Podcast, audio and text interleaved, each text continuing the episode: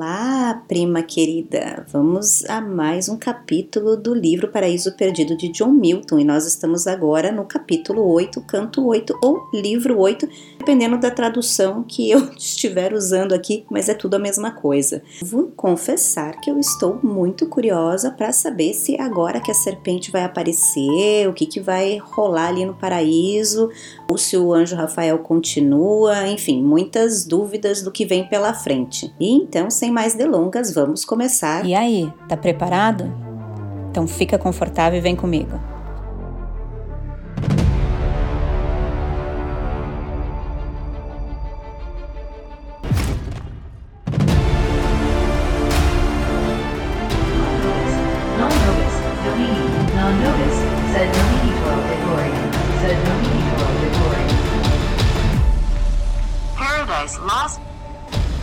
John Milton.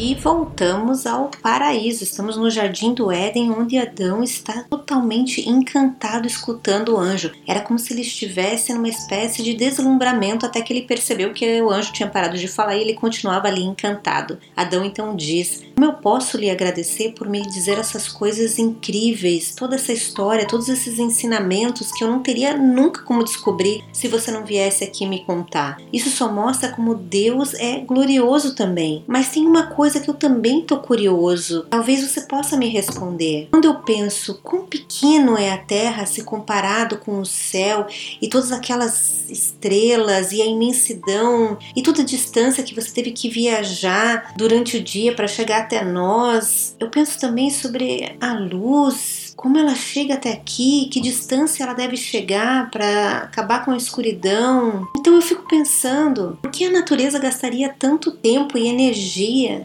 onde seria muito mais fácil com que a Terra se movesse um pouquinho mais, ao invés das estrelas, e assim a gente teria o mesmo resultado. E quando a Eva escutou que Adão ia começar com aqueles pensamentos, ela decidiu sair. Se alguém tivesse prestando atenção, eles teriam pedido para que ela ficasse, afinal de contas ela era tão linda. Mas os dois estavam tão envolvidos ali naquelas perguntas e respostas que ela saiu para o jardim e ninguém percebeu. Quando a Eva saiu, ela ficou extremamente contente. Todas as frutas e as flores pareciam tão lindas conforme ela andava e tocava em seu jardim. E não era como se ela não tivesse interessada naquele assunto que o Adão trouxe. Era mais ou menos que ela não se sentia, vamos colocar aqui entre aspas, aspas, né, esperta o suficiente para entender. Afinal de contas, o Adão ele explicava de uma maneira muito mais fácil para ela. Isso sem contar que ela tinha prazer de escutar todas as histórias através dos lábios de Adão. Na verdade, ela preferia escutar todas as histórias através do Adão, porque ela sabia que enquanto eles estivessem fazendo amor,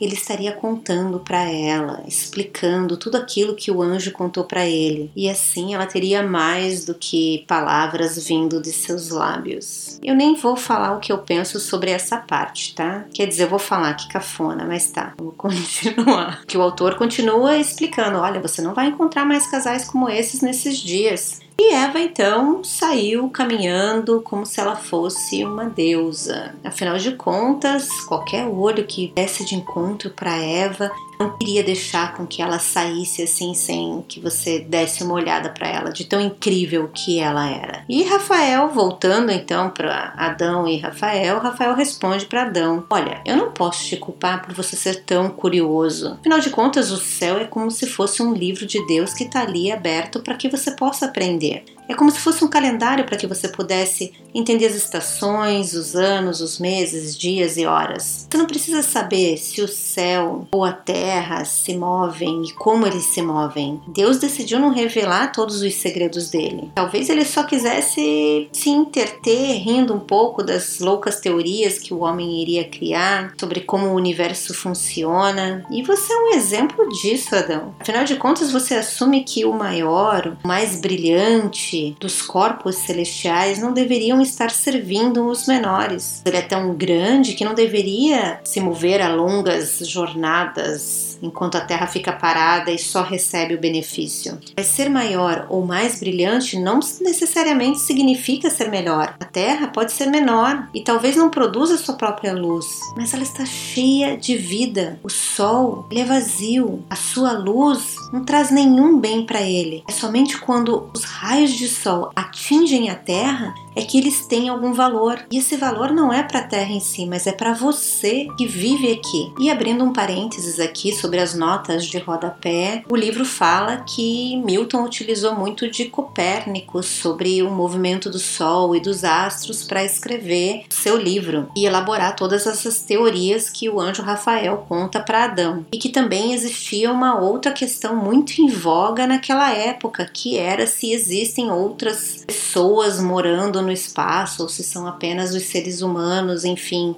a questão da Terra, o movimento da Terra, o Sol, o espaço, era algo que era um assunto muito discutido na época de Milton. E isso acaba se refletindo na conversa de Adão com Rafael e a gente consegue perceber que o conhecimento, obviamente, que nós temos hoje é diferente do conhecimento que eles tinham lá naquela época. E Rafael vai tentar meio que explicar sem explicar. Enfim, continuar aqui que você vai entender. Rafael então diz: a distância e todo o espaço é tão magnífico que nem todos os seres humanos que você imaginar poderiam preencher esse espaço. Quais os planos Deus tem para esse lugar? Só Ele sabe. E sobre a incrível velocidade que esses corpos celestes viajam em suas órbitas, Deus é capaz de dar a eles uma velocidade que é quase espiritual. E pegue como um exemplo: eu saí do céu cedo essa manhã e eu cheguei aqui próximo do meio-dia. Porém, você não teria como entender o quão distante é isso. Mas veja bem, eu não estou te dizendo que as estrelas se movem desse jeito. Talvez a maneira com que você veja da Terra não seja a maneira com que elas se movem no espaço. Você está entendendo? Deus criou o céu tão longe da Terra que facilmente você estaria estaria enganado se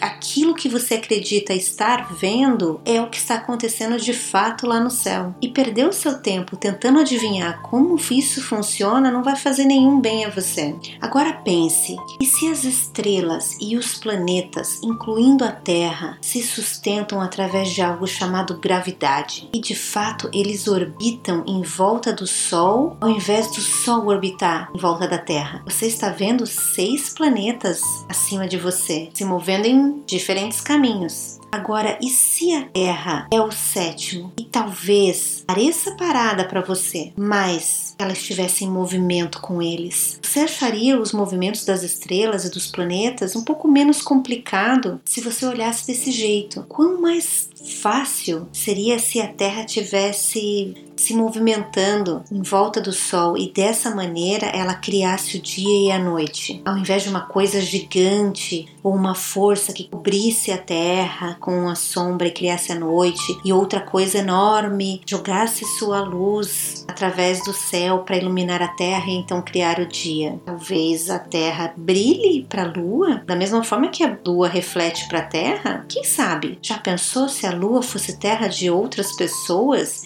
e talvez aqueles buraquinhos negros que você enxerga são nuvens que produzem chuva e água para as plantações deles. Existem muitos sóis e muitas luas acima de você. Talvez até exista vida. Talvez você fique se perguntando: esse universo gigantesco, como assim? Só tem eu vivendo? Somente estrelas e corpos celestes? Me parece um pouco. Porém, Adão, não gasta o seu tempo pensando se isso é verdade ou é mentira, se o Sol nasce na Terra ou se a Terra é que vira em direção ao Sol, ou se de repente é a Terra que está girando em seu próprio eixo. Tão devagar que você não consegue nem sentir. Deixe esses assuntos para Deus. Apenas sirva a Deus e o obedeça. Se ele fizer outras criaturas, onde e por que ele as criou, isso não é assunto seu. Apenas fique feliz com aquilo que ele te deu, esse paraíso e sua esposa linda, porque você não tem como entender os assuntos que são de Deus. Não perca o seu tempo imaginando sobre outras criaturas em outros mundos. Preste atenção naquilo que importa para você. Esteja satisfeito com aquilo que eu já te ensinei sobre as coisas da terra terra e do céu. Adão então responde: Hum, acho que eu entendi aquilo que você quis dizer. É algo do tipo: não fique com pensamentos confusos, pensando em outras coisas, ao invés de aproveitar a vida simples que Deus planejou para mim. O anjo Rafael então concorda com ele e diz: Olha, se você ficasse pensando sobre essas coisas, você poderia até enlouquecer. Adão então concorda: é, nós deveríamos poupar nossa mente com aquilo que a gente de fato precisa saber. Vamos falar de coisas mais úteis e talvez mais para frente eu possa te perguntar sobre outras coisas interessantes que você possa me contar. Você me contou o que aconteceu antes de eu nascer. Agora deixa eu te contar a minha história. E talvez você não tenha escutado. Afinal de contas, ainda é cedo. Eu imagino que nessa hora o anjo Rafael já estava na porta, pronto para sair. Tipo, ó, já respondi todas as suas dúvidas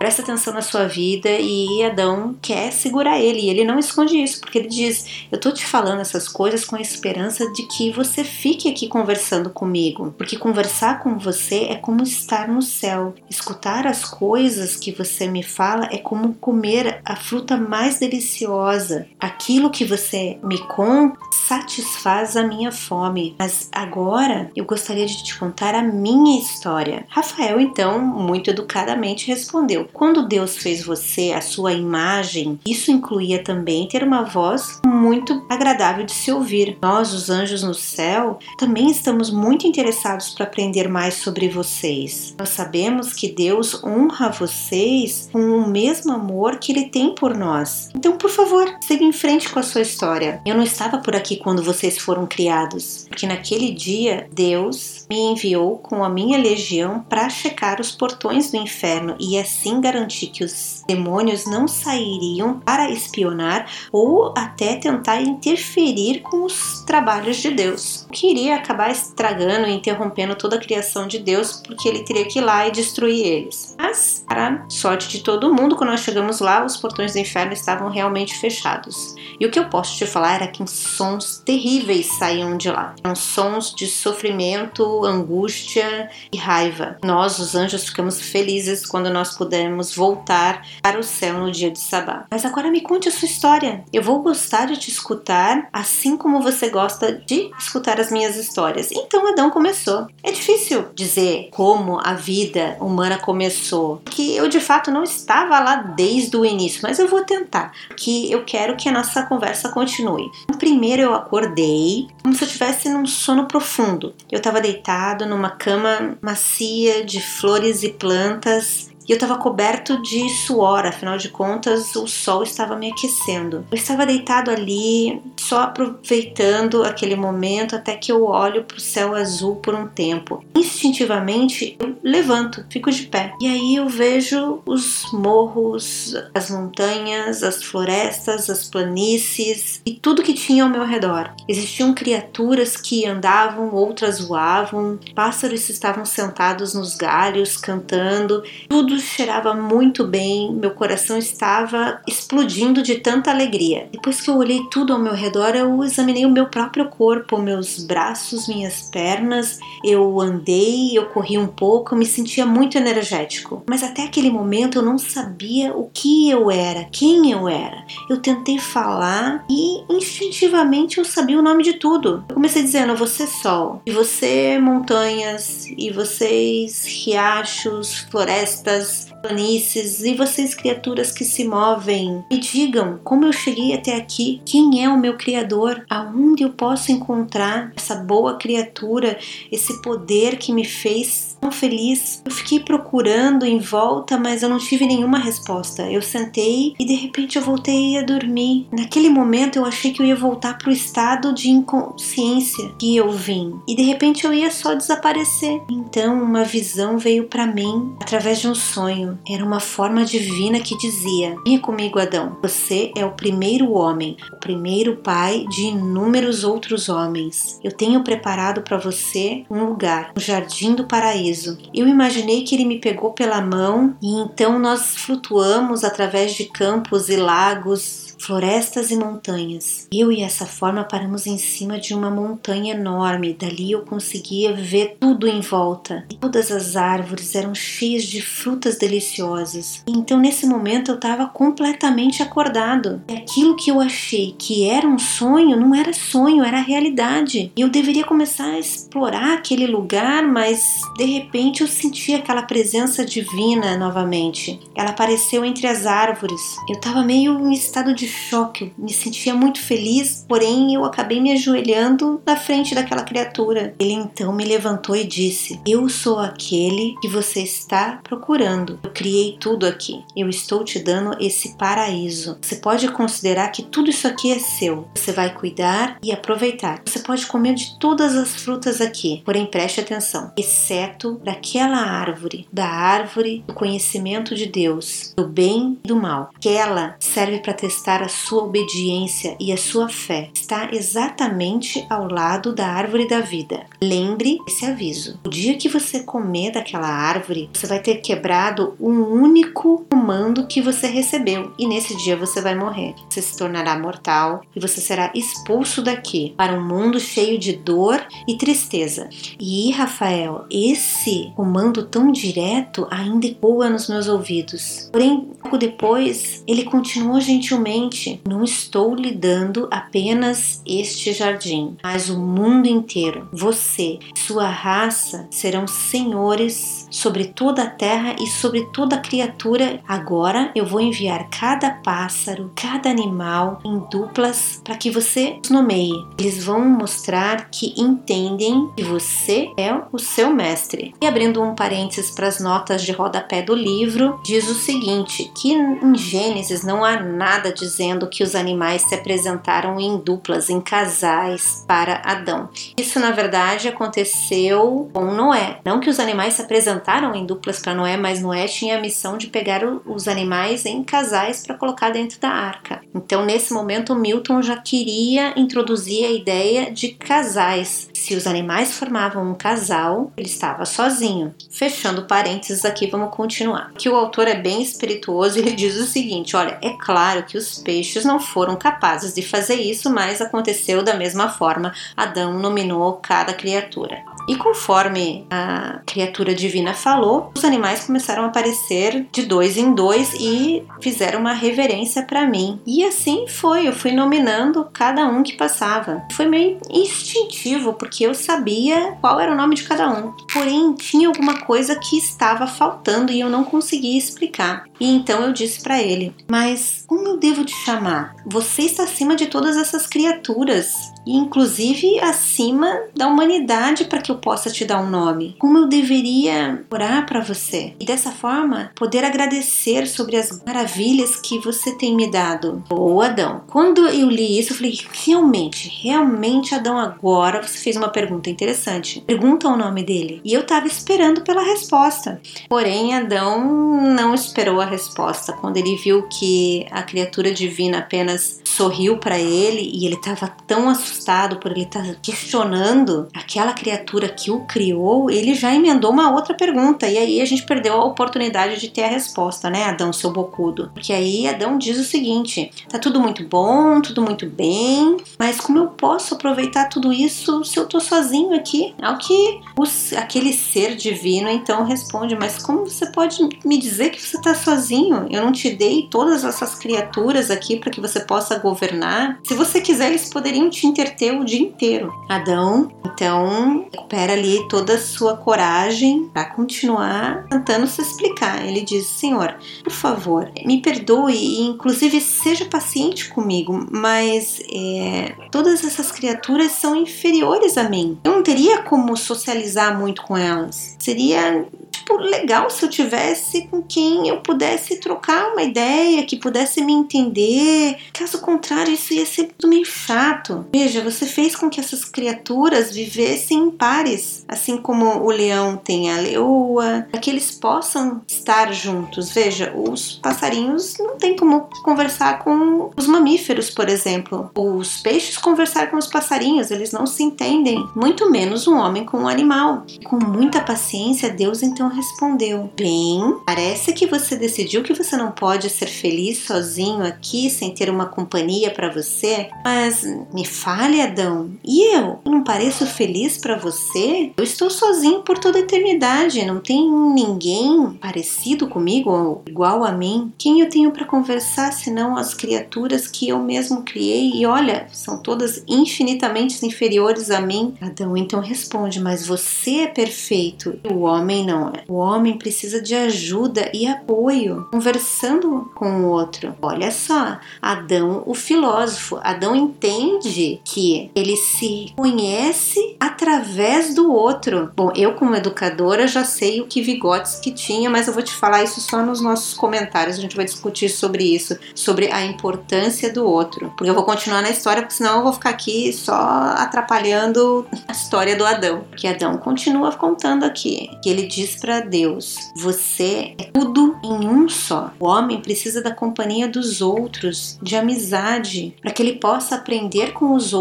seja nos acertos ou nos erros. Você é completo mesmo quando você está sozinho. E se você quiser, você pode fazer qualquer criatura ser apta a se comunicar com você. Mas eu não posso fazer essas criaturas se levantarem e falarem comigo. Você pode achar que isso foi meio petulante da minha parte, mas eu podia falar abertamente e, e Deus estava ok com aquilo. Deus então me disse: Até agora eu estou impressionado com você, Adão. Você não só entende a natureza dos animais, mas você expressa muito bem o seu espírito livre. Eu não criei os animais à minha imagem, então eles não são adequados para ter uma companhia íntima com você. Eu nunca pensei que isso poderia ser algo viável. Eu estava só testando você. Agora eu vou realizar aquilo que você mais deseja, exatamente aquilo que o seu coração pede. E eu não sei se ele falou algo a mais depois daquele momento, porque eu estava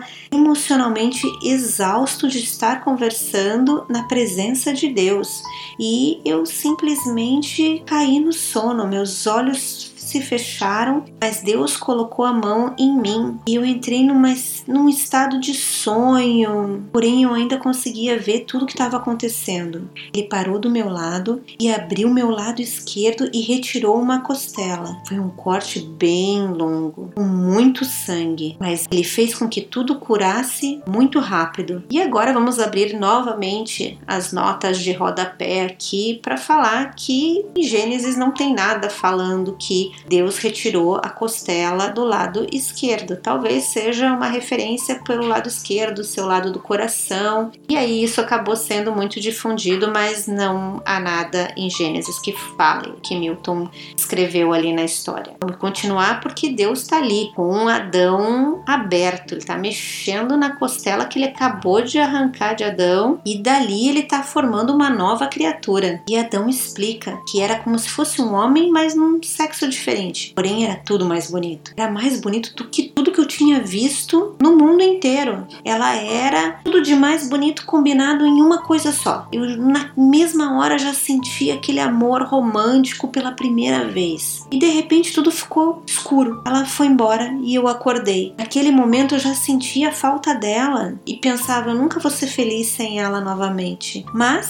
ela estava lá. Cada pedacinho dela era igual ao meu sonho. Lindo linda, perfeita. Ela veio na minha direção. Ela estava sendo guiada por Deus. Ela estava completamente pronta para ser a minha esposa. Ela se movia com tanta graça. O céu estava nos olhos dela. Eu estava tão encantado, tão feliz que eu não podia parar quieto. Eu disse: Você manteve sua palavra, Deus, e como? Você me deu tudo de mais bonito. Mas isso é o melhor. Você arrasou, você se superou nessa criação. Isso que a mulher é. Ela é feita de mim. O homem então vai deixar os seus pais e se unir com a sua esposa. E então as duas pessoas se tornarão uma única pessoa. E essa frase é retirada, obviamente, da Bíblia e não só de um dos livros.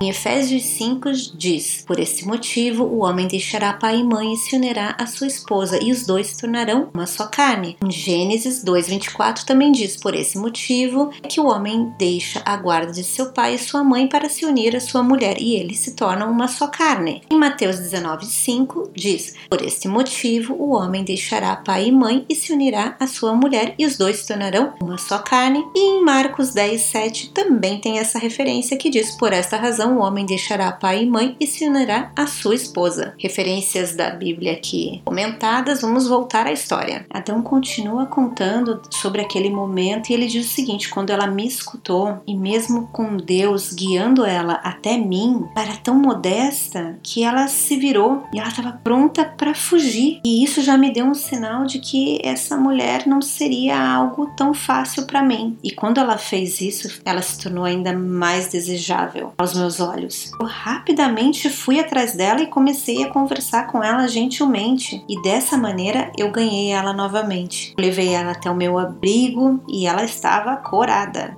E que noite foi aquela? Os passarinhos cantaram, a giripoca piou, não, mentira.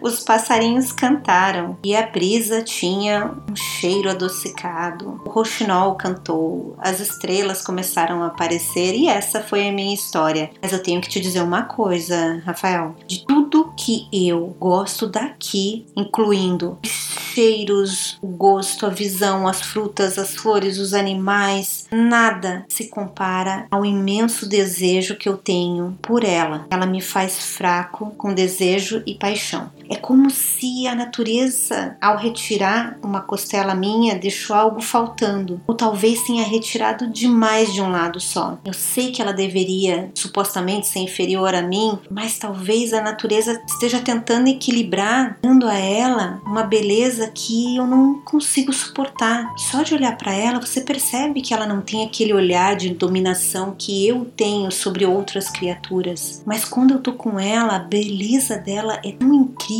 e ela parece tão segura de si que eu não posso negar nada para ela. Ela parece sempre estar certa, porque de fato ela está certa. Ou melhor, nesse caso ela não estava certa. É. Não posso dizer que as mulheres sempre estão certas, porque nesse caso, que a gente já sabe o final da é, é ela não estava é, não não estava certa. Esquece essa parte. Vamos continuar. Quando eu tento argumentar com ela, meus argumentos caem por terra. Eu sinto como se ela tivesse sido criada primeiro ao invés de mim. Rafael gentilmente respondeu para ele: Não culpe a natureza. Ela fez a parte dela. Agora você faz a sua. Você tem um cérebro, use-o. Não o desligue quando você mais precisar dele. Você simplesmente vai colher toda a grandeza que Deus colocou em você. Pelo quê? Pela maneira com que ela aparenta? Ela é linda, não há dúvida dúvida e deve ser celebrada, mas você não deve se submeter à dominação dela. Compare vocês dois. Você sabe que mostrar sua autoestima, quando justificada, é a melhor maneira de ganhar o respeito de alguém. Se ela vê que você está agindo de maneira estúpida, ela vai perceber. Deve aproveitar da beleza dela, amá-la e honrá-la. Porém, se o sexo é o único prazer e ele se sobrepõe a tudo, se lembre que até as vacas vacas fazem isso. Deus não teria dado para elas algo de valor que ultrapassasse a alma do homem. Ame aquilo que você acha que vale a pena ser amado na sua esposa. Porém, lembre-se, paixão não é amor. Isso só vai te trazer problemas. O amor verdadeiro te faz mais sábio, o seu coração maior, e isso vai te levar ao amor celestial. Sexo sem amor te mantém baixo. É por isso que nenhum outro animal estaria apto a ser o seu par. Nesse momento, Adão até se sentiu meio com vergonha da, da conversa, pois acabou de tomar um puxão de orelha do anjo. E Adão tenta se explicar que não é só beleza ou sexo, embora o sexo seja algo muito abençoado, mas é mais do que isso. São todas as pequenas coisas que ela faz e que ela diz. É tão doce, ela é tão amável. Quando eu tô com ela, é como se nós fôssemos uma única alma. Eu só tô te dizendo tudo isso que eu sinto, mas não significa que eu vou deixar que ela me domine. Eu ainda sou uma alma livre para julgar e decidir aquilo que eu devo ou não fazer. Você não pode me culpar por amá-la. Afinal de contas, você disse que o amor nos leva até o céu. Mas me diga uma coisa, Adão, olha só, Adão tentando mudar o assunto, né? Tomou uma, um puxão de orelha e agora já quer emendar uma outra pergunta. Adão diz o seguinte: me diga uma coisa, os anjos se apaixonam? E se você não se importar, você me contaria se os anjos também têm esse tipo de relacionamento sexual ou algo parecido? Nesse momento, Rafael ficou ousado. Mas Rafael responde: ele diz, olha, vamos dizer que nós somos um grupo muito feliz e que a felicidade não existe sem o amor. Aquilo que você aproveita através do sexo, e o sexo foi dado sim através de Deus e é uma bênção, nós aproveitamos de uma maneira diferente. Quando espíritos se encontram, não existem braços nem pernas que fiquem no caminho. É como se você misturasse ar com ar, é algo total. Mas agora eu tenho que ir, tá ficando tarde. Bom, depois dessa pergunta, né, Adão? Até eu ia falar, ó, desculpa, tenho que ir embora. Se essa coisa que se pergunte? Mas enfim, vamos fazer um adendo aqui, porque as notas de rodapé dizem o seguinte: que essa parte do livro é um ponto também muito criticado sobre essa tentativa de explicar o sexo dos anjos. Diz que é um ponto fraco dentro da obra de Milton. Mas vamos retornar porque já estamos quase no final da história. Melhor, não da história, mas desse capítulo aqui. O anjo Rafael diz que tá ficando tarde, ele tem que ir. Ele acrescenta: seja forte, viva feliz, ame, mas acima de tudo, ame a Deus, o que significa obedecê-lo. Não deixe que a paixão atrapalhe o seu julgamento. Se o futuro te trouxer alegria ou miséria, isso só depende de você. Com todo o meu coração, nós do céu queremos que você tenha sucesso, mas a escolha é completamente sua. Você tem um absoluto livre arbítrio para decidir. Você não precisa de mais nada. Apenas não caia em tentação. Ele então se levanta para sair e Adão deseja para ele tudo de bom. Adão encerra falando: Se você tem que ir, mensageiro de Deus, eu agradeço por você ter sido tão bondoso comigo, eu nunca vou esquecer disso. Continue amigo da humanidade e volte com mais frequência. O anjo então se levantou e foi para o céu. E Adão retornou para casa e para o abrigo dele. Nesse momento eu tenho que te dizer que novamente eu me perdi aonde eles estavam, porque para mim eles estavam dentro da casinha e a Eva que tinha saído para o jardim, mas agora Adão voltou para casa. Ou será que ele acompanhou o anjo até lá fora e daí depois que o anjo foi ele voltou para casa? Eu não sei. Sempre nesse final eu me perco. Vamos ver aonde Adão vai estar no próximo capítulo. Lembrando que próximo áudio vamos conversar sobre este capítulo, quais foram os pontos altos, as minhas impressões, enfim. Será que tivemos as mesmas ideias? Te encontro então no próximo áudio. Fui. Lembrando que esse não é um audiolivro, mas a minha interpretação da história. Caso queira conferir como ela foi desenvolvida pelo autor, não deixe de ler o livro original. No próximo áudio você encontra os meus comentários e considerações sobre esse capítulo. Será que tivemos os mesmos insights e questionamentos? Te espero então no próximo áudio. Até lá!